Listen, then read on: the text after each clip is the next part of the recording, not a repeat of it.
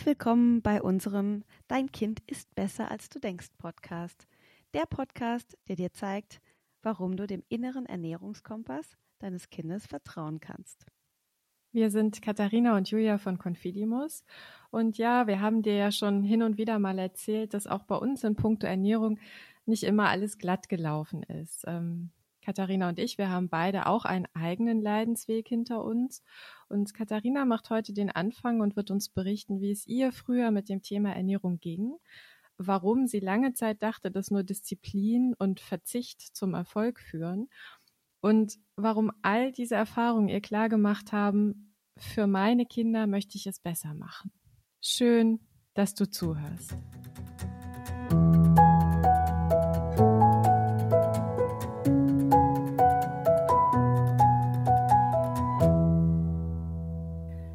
Katharina, vielleicht zum Einstieg eine, eine Frage, wenn du so zurückblickst, wie würdest du deinen Weg in puncto Ernährung so ganz kurz und knapp beschreiben? Ja, ich glaube, ich würde, wenn ich das so unterteile in verschiedene Abschnitte meines Lebens, dann würde ich sagen, in meiner Kindheit habe ich mir keine Gedanken gemacht, aber ich habe nicht wirklich selbstbestimmt gegessen. Und dann in dieser ja, Hochphase meines ja sehr unnatürlichen Essverhaltens, da ja, habe ich natürlich meine eigenen Entscheidungen getroffen, habe aber ein, war komplett aus der Balance geraten.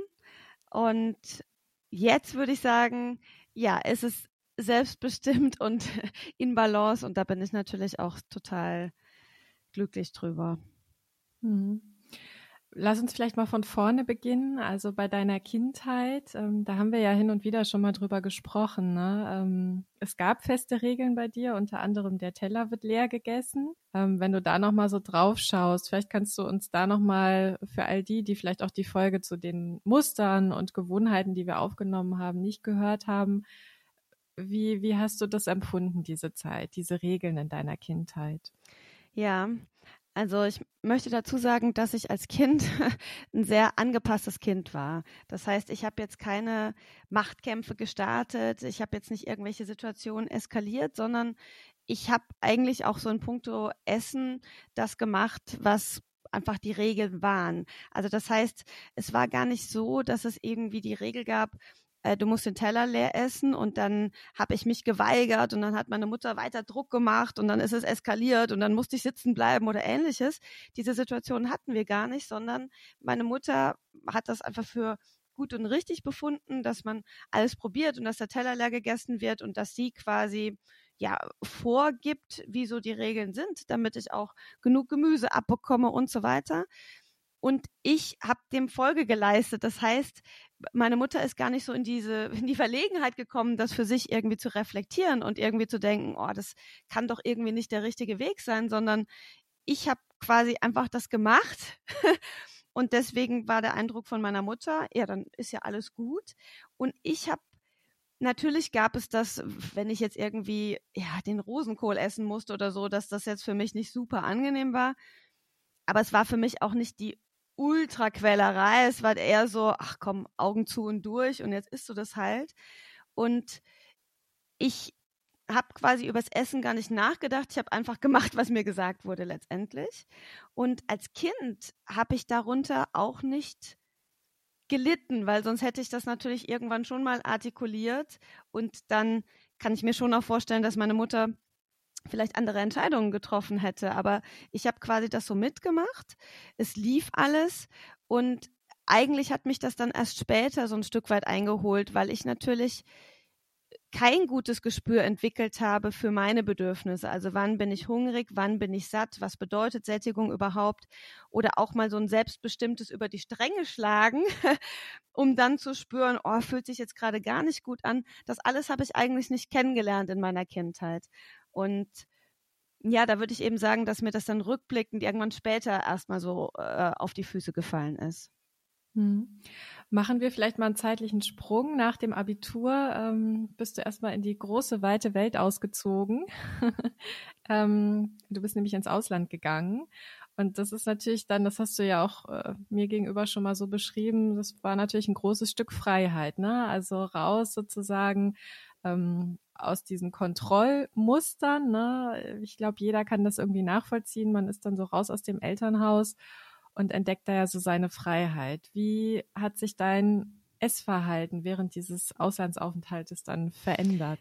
Ja, dieser Schritt in die Freiheit, ich glaube, das kann man ja, das kann ich schon so festhalten. Ich glaube, das empfinden wahrscheinlich viele so. So nach dem Abitur, da ist ja auch irgendwie so eine große, also zumindest bei mir war es so, so eine große Last abgefallen. So, oh, ich muss jetzt gerade nicht lernen, ich muss jetzt gerade da keine Leistung erbringen und jetzt mache ich was, was mir Spaß macht. Und ich bin ja dann als Animateurin in die Türkei gegangen.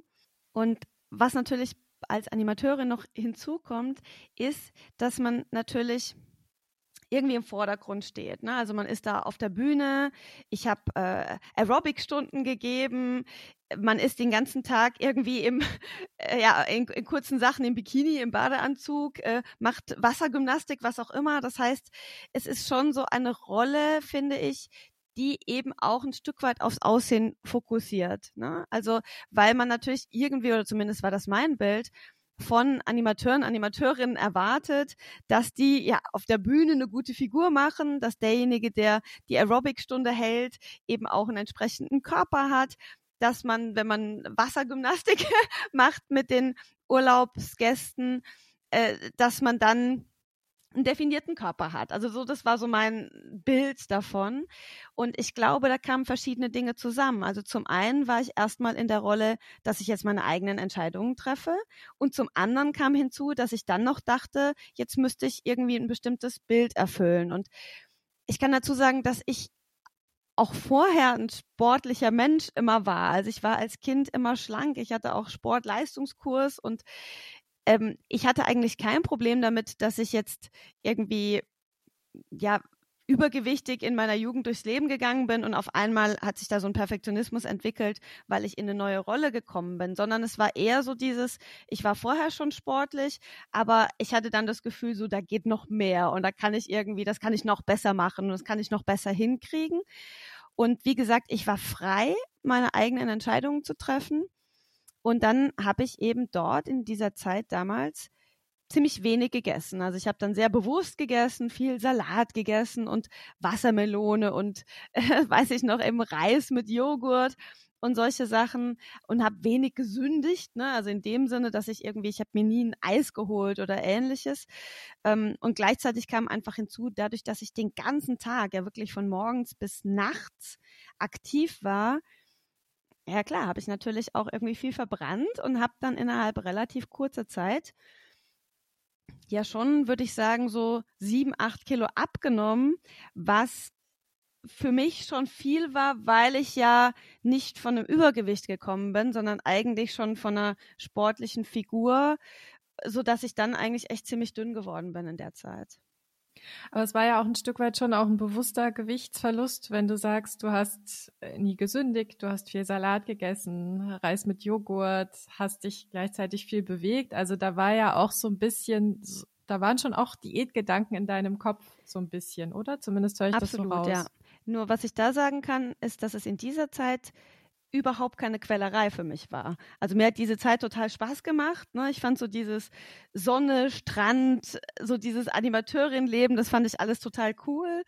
Und mir ist es zu dem damaligen Zeitpunkt einfach extrem leicht gefallen. Ne? Das hat sich so richtig gut angefühlt. Ne? Wenn ich morgens irgendwie so Obstsalat gegessen habe und dann habe ich mittags irgendwie Salat gegessen und, ähm, und dazwischen habe ich mich ganz viel bewegt und so und diese Sonne gehabt und irgendwie ein cooles Leben. Und das war eben gar nicht so, dass ich damals in dieser Zeit so das Gefühl hatte, so, oh Gott, und jetzt musst du dich hier kasteilen und ich habe so Hunger und es ist eine Quellerei und Verzicht. So habe ich es damals gar nicht wahrgenommen, sondern es war so, ich war da echt irgendwie glücklich und es war eine coole Zeit und dann ist es total leicht gefallen, einfach wenig zu essen. Mhm. Aber irgendwann kam ja dann diese Zeit, wo du äh, diesen Verzicht und diese Diät als Quälerei empfunden hast. Ne? Also du, es ist ja nicht so weitergegangen, dass du ganz natürlich wenig gegessen hast und ganz natürlich bestimmte Lebensmittel ausgeklammert hast. Du bist ja auch irgendwann dann später in eine Diätspirale ja gerutscht. Ähm, wie war diese Zeit? Was war auch vielleicht der Auslöser?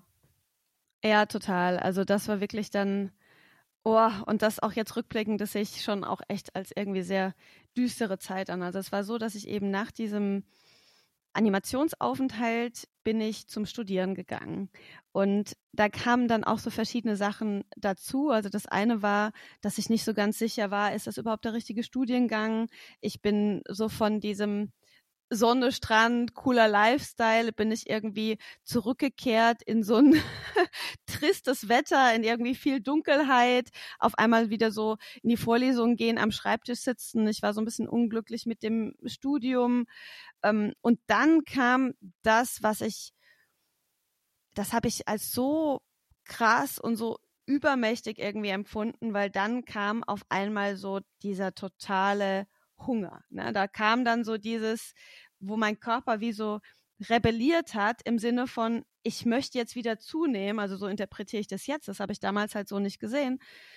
Ähm, und da kam es auf einmal, dass ich das Gefühl hatte, wenn ich schlank bleiben möchte, so wie es eben damals, also ich hatte das Ziel, so zu bleiben, wie ich war, wenn ich so bleiben möchte, dann muss ich wahnsinnig viel Sport machen, muss das irgendwie aufrechterhalten und ich darf eben kaum noch was essen. Und wenn ich weniger Sport mache, wenn ich weniger Bewegung habe, dann darf ich noch weniger essen. Und gleichzeitig hat mein Körper so rebelliert. Also ich habe das so richtig gespürt, wie mein Körper mir eigentlich den ganzen Tag signalisiert, jetzt will ich essen. Ich will essen. Ich will das irgendwie wieder reinholen, was ich im Sommer verloren habe. Und damals war ich eben noch nicht weise genug, um dann zu reflektieren und zu sagen, ah, okay, ich glaube, ich bin zu dünn geworden für meinen Körper. Beim anderen Körper ist es ja anders. Ein anderer Körper ist okay damit, mit diesem Gewicht. Und mein Körper war aber damit eben nicht okay. Und anstatt das quasi zu akzeptieren und zu sagen, okay, das ist das, was mein Körper jetzt braucht, habe ich angefangen, dagegen zu kämpfen und habe mir dann so Pläne gemacht, die ihre waren eigentlich, ne, dass ich ganz, ganz wenig eigentlich nur essen darf am Tag. Und das kannte ich dann halt einfach irgendwann nicht mehr aushalten, dem nicht mehr standhalten. Und dann kam es wirklich das erste Mal in meinem Leben, dass ich so Fressanfälle eigentlich hatte. Also dass ich dann so an einem Tag zu viel gegessen hatte, also in meiner Wahrnehmung und dann so das Gefühl hatte, ah, jetzt schon alles egal und also dann bin ich auch losgezogen und habe mir irgendwie Süßigkeiten gekauft und so. Und dann ist so dieser Gedanke entstanden, okay, also heute hast du es nicht geschafft, aber ab morgen wieder, ne? Ab morgen schaffst du es wieder. Und dann habe ich mich dann natürlich selbst total in so eine Spirale manövriert. Also ich fand das dann irgendwann total furchtbar. Also da hat dann wirklich irgendwann der ganze Tag ist nur noch ums Essen gekreist und ich habe versucht, irgendwie dagegen anzukämpfen und habe es nicht geschafft und es ist irgendwie eskaliert und dann wollte ich danach wieder Verzicht üben und mich kasteien und ja, es ging eben so schleichend los. Also wenn mir damals jemand in diesem Sommer, als es mir so gut ging, gesagt hätte, hey, das, was du jetzt gerade machst, das ist der Auslöser für eine Essstörung, dann hätte ich das halt niemals geglaubt. Und dann hat es mich auf einmal irgendwie mit voller Wucht getroffen und eingeholt. Und das war wirklich, ich würde sagen, das war eigentlich ja, wenn ich jetzt sage, das war der Tiefpunkt, ich habe dann viele Tiefpunkte gehabt. Also die kamen dann eigentlich über die nächsten Jahre hinweg. Ja. Ja, das klingt wirklich nach einer, nach einer sehr dunklen und, und schweren Zeit, so also wie du es beschreibst. Und es ist krass, wie der Körper da rebelliert, ne? Ähm, und wie stark wir doch vielleicht an einem vermeintlichen Schönheitsideal dann festhalten wollen und denken, nein, ich darf nicht essen. Also dieser Gedanke, ich darf nicht essen, weil sonst werde ich zunehmen. Ne? Ja. Das, das richtet einen ja auch seelisch zugrunde. Ne? Und man ist eigentlich ja. nur noch in einem Kampf mit seinem Körper. Man ist nicht mehr in Verbindung. Man arbeitet ja eigentlich die ganze Zeit gegen ihn. Und irgendwann holt der Körper sich zurück. Irgendwann kommen dann diese, diese Essattacken und die machen ja auch seelisch was mit einem, weil man fühlt sich dann undiszipliniert, man ekelt sich vor sich selbst. Du hast äh, im Vorgespräch, als wir diese Folge vorbereitet haben, hast du mir gesagt, irgendwann kam der Punkt, an dem ich dachte, ich kann nicht mehr fressen. Ich ekle mich vor mir selbst. Ich wusste, das darf ich mir und meinem Körper nicht mehr antun. Ich richte mich damit zugrunde. Puh, da muss man erstmal durchatmen. Als dieser Punkt kam, was hat sich dann für dich geändert? Ja, also auch an dem Punkt kann ich gar nicht so sagen, dass es so eine ganz klare, bewusste Entscheidung war, sondern ich glaube, ich habe es einfach genauso wie du sagst, irgendwie gespürt, dass das nicht mehr geht. Was ich vielleicht noch kurz dazu sagen kann, zu dem Teufelskreis, in dem ich mich ja vorher befunden habe, war, dass ich auf, auf der einen Seite gespürt habe, so mein Körper holt es zurück, dann diese Fressanfälle, was psychisch viel macht. Das Schlimme ist natürlich, dass man es nach außen auch sieht. Ne? Ich hatte natürlich eine wahnsinnige Angst davor zuzunehmen und dass auch die Menschen von außen mich irgendwie bewerten und denken, oh je, was ist denn da jetzt gerade mit ihr schiefgelaufen? Ich wollte dann auch zum Beispiel nochmal in die Türkei und nochmal als Animateurin arbeiten, wo ich das Gefühl hatte, ich kann da gar nicht hin, wenn ich irgendwie so aussehe. Ne? Und da kamen natürlich ganz viele Dinge dazu. Ich habe dann auch mein gesamtes Studium über als Aerobic-Trainerin gearbeitet und immer irgendwie dieses Gefühl gehabt, ich muss nach außen irgendwie ein Bild transportieren und gleichzeitig innerlich hatte ich diese Kämpfe und das ist natürlich total kräftezehrend, ne? total aufreibend irgendwie. Und wie gesagt, irgendwann bin ich dann an diesen Punkt gekommen, wo ich wirklich das Gefühl hatte, ich kann das einfach nicht mehr. Ne? Ich kann das nicht mehr. Und ich habe auch gar nicht mehr die Disziplin aufgebracht. Also so dieses sich immer wieder aufraffen und sich selber sagen, ab morgen passiert mir das nicht mehr. Ne, das irgendwann glaube ich es mir ja selber nicht mehr. Irgendwann weiß ich, dass es nicht funktioniert und irgendwann weiß ich, okay, es ist ein hoffnungsloser Kampf, der dann einfach auch zu so einer wahnsinnigen Ohnmacht führt. Ne? Und ganz lange habe ich einfach gedacht, es kann nur über diesen Disziplinweg gehen. Und wenn ich spüre, dass mir die Disziplin abhanden kommt, dass die einfach schwindet, dass ich es nicht mehr schaffe, mich immer und immer wieder zu motivieren und aufzuraffen, dann ist das natürlich ausweglos irgendwie.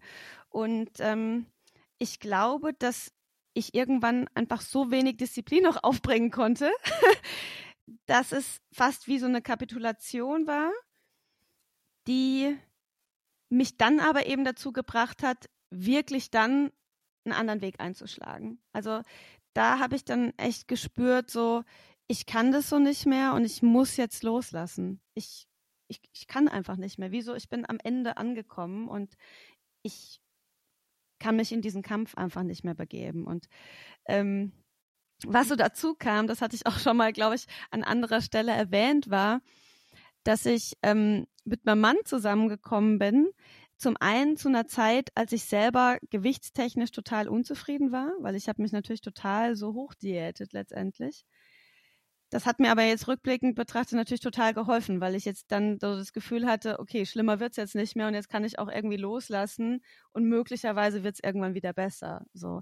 Und gleichzeitig war es so, dass er einfach ein total normales, unbeschwertes Essverhalten hat. Und ich war natürlich so in dieser Haltung, ich darf auf keinen Fall eine Tafel Schokolade zu Hause haben, weil ich natürlich gar kein Vertrauen in mich hatte. Sonst esse ich die Tafel Schokolade auf oder sonst esse ich möglicherweise auch zehn Tafeln Schokolade auf. Und für ihn war total klar, dass zu einem normalen Leben gehört, dass man einfach Lebensmittel zu Hause hat. Und zwar von A bis Z. So, und dann war ich eigentlich schon fast automatisch damit konfrontiert, dass ich jetzt damit klarkommen muss, dass da jetzt Schokolade, Süßigkeiten, alle möglichen Dinge, die ich als Verlockungen empfunden habe, wo ich Angst hatte, dass ich dem nicht standhalten kann, dass ich dann einfach damit konfrontiert bin. Und ich glaube, da sind so verschiedene Faktoren zusammengekommen, die dann dazu geführt haben, dass ich loslassen musste, eigentlich fast. Und was mich dann echt nach langer Zeit endlich so auf die richtige Bahn gebracht hat. Das ist ja dann auch ein langer Weg, den man dann geht, ne? wenn man aus so einer Spirale kommt, ähm, dann irgendwann festzustellen, okay, ich, so kann ich nicht weitermachen. Ähm, und dann zu überlegen, ich muss jetzt loslassen. Also es, wir sprechen ja jetzt relativ verkürzt darüber, ne? aber das ist dann auch ein Weg, der dann folgt, so dieses ganze Loslassen und wieder auf sich hören und sich auf sich besinnen. Ähm, was ich ganz schön äh, finde, ist, wir haben vor ein paar Tagen, hast du mir gesagt, ja, so dieses, weil du jetzt gerade sagtest, dein, dein Mann, für den war es selbstverständlich, dass irgendwie Schokolade im Haus ist. Und vor ein paar Tagen hast du mir gesagt, also das bei mir irgendwie so total weg, so dieser Fokus auf Süßigkeiten. Ähm, ich gehe genauso neugierig durch die Obst- und Gemüseabteilung, wie ich irgendwie durch das Süßigkeitenregal äh, gehe im Supermarkt. und ich habe gar nicht mehr so dieses Gefühl, dass mich das magisch anzieht oder dass ich mich da kontrollieren müsste. Wie gesund und natürlich fühlt sich dein Essverhalten heute an, wohl wissend, dass das auch ein langer Weg ist. Ne? Das finde ich ganz wichtig auch zu betonen, dass man da nicht einfach einen Schalter umlegt und sagt, okay, ich höre damit jetzt auf und dann geht es einem von heute auf morgen besser. Da vergeht ja auch viel Zeit. Aber wie gesund und natürlich ist dein Essverhalten heute? Ja, genau. Also ich würde auch sagen, es ist ein sehr langer Weg und ähm, es ist auch immer noch manchmal schwankend, kann ich schon sagen. Also ich kann da vielleicht gleich noch ne, was dazu erzählen, was auch so Auslöser sind, dass ich merke, so, oh, jetzt achtsam sein damit. Aber jetzt diesem Süßigkeitenregal, das ist mir echt auch nochmal so bewusst aufgefallen, dass dieser Drang, einfach dieser Verzichthunger, über den wir ja auch schon häufiger gesprochen haben, was jetzt Eltern betrifft, wo Kinder diesen Verzichthunger haben.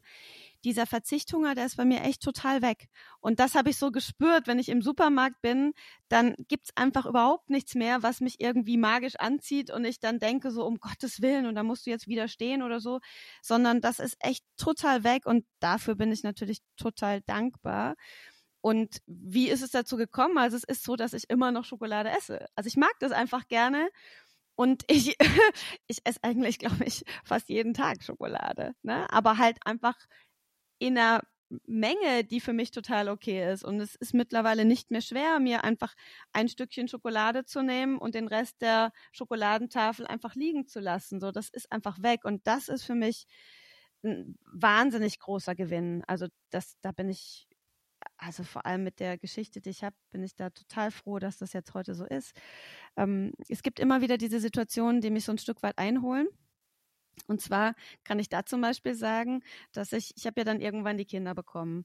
Und es war bei mir eigentlich so, dass ich in dieser Stillzeit tendenziell mehr abgenommen habe, als so mein Ausgangsgewicht war. Und einfach weil, weil es anstrengend für mich war, weil mein Körper einfach da mit dieser Milchproduktion und so weiter einfach einen großen Bedarf hatte und ich dann teilweise auch fast so ein bisschen ausgezehrt war von diesem wenig Schlafen und von diesem Stillen und so weiter.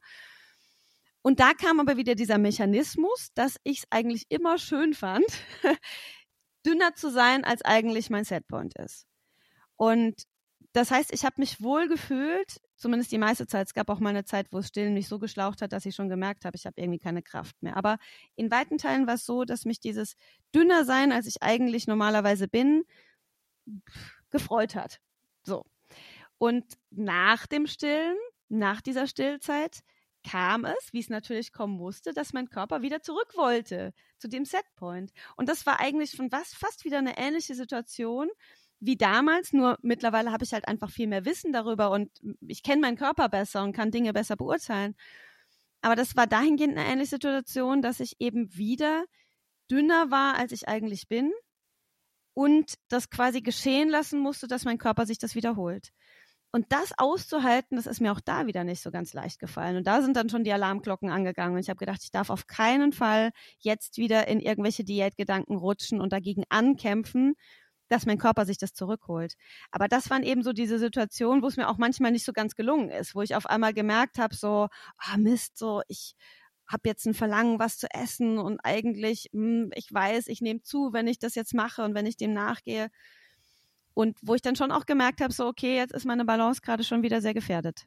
Das holt einen dann doch irgendwann ja. zwischendurch immer mal wieder ein. Ne? Genau finde ich auch ganz wichtig, das zu erwähnen und da auch offen zu sein, ähm, dass wir nicht vorgeben, ja, wenn man es einmal geschafft hat, dann ist man immer völlig äh, unproblematisch an der Stelle, ähm, sondern ja, das kann einen jederzeit wieder einholen und da ist es eben besonders wichtig, dass man, dass man das wahrnimmt, dass man auf seine Bedürfnisse dennoch eingeht und dass man auch da dem Körper vertraut ne, und seinem Körper eine Wertschätzung entgegenbringt.